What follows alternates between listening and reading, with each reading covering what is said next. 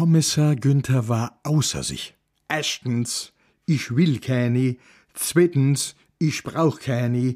Drittens, wenn ich eine brauche wolle det, dann det ich die allein finne.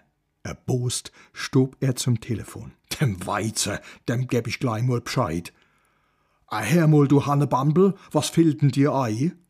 Hallo, eine Frauenstimme am anderen Ende der Leitung. Wer ist denn du?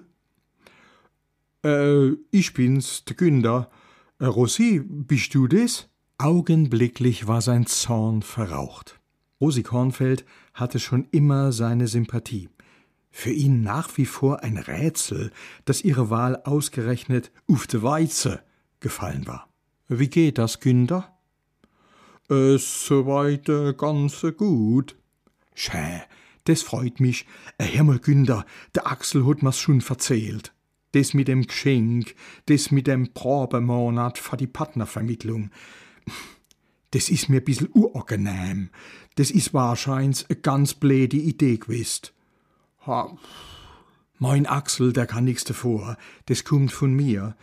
Ich hab einfach gedenkt, es wär schon schön, wenn du einmal eine finden dätsch. Aber ich mein, du bist so ein attraktiver Mann. Äh, Du brauchst es ja gar nicht. Tut mir leid, du wolltest wahrscheinlich anrufen, um dich zum Beschweren. Äh, nee, gar nicht, äh, Rosi. Ich äh, wollte mich bloß äh, be bedanken. Ehrlich? Ich hab mir schon Gedanken gemacht, dass mir dir zu aufdringlich worden sind. Ah, Nee, nee, äh, das ist doch äh, ne die Idee. Äh, Man hat ja manchmal gar keine Zeit, gell? Und is auch so bisschen aus der Übung. Ah, So hab ich auch gedenkt, Günther.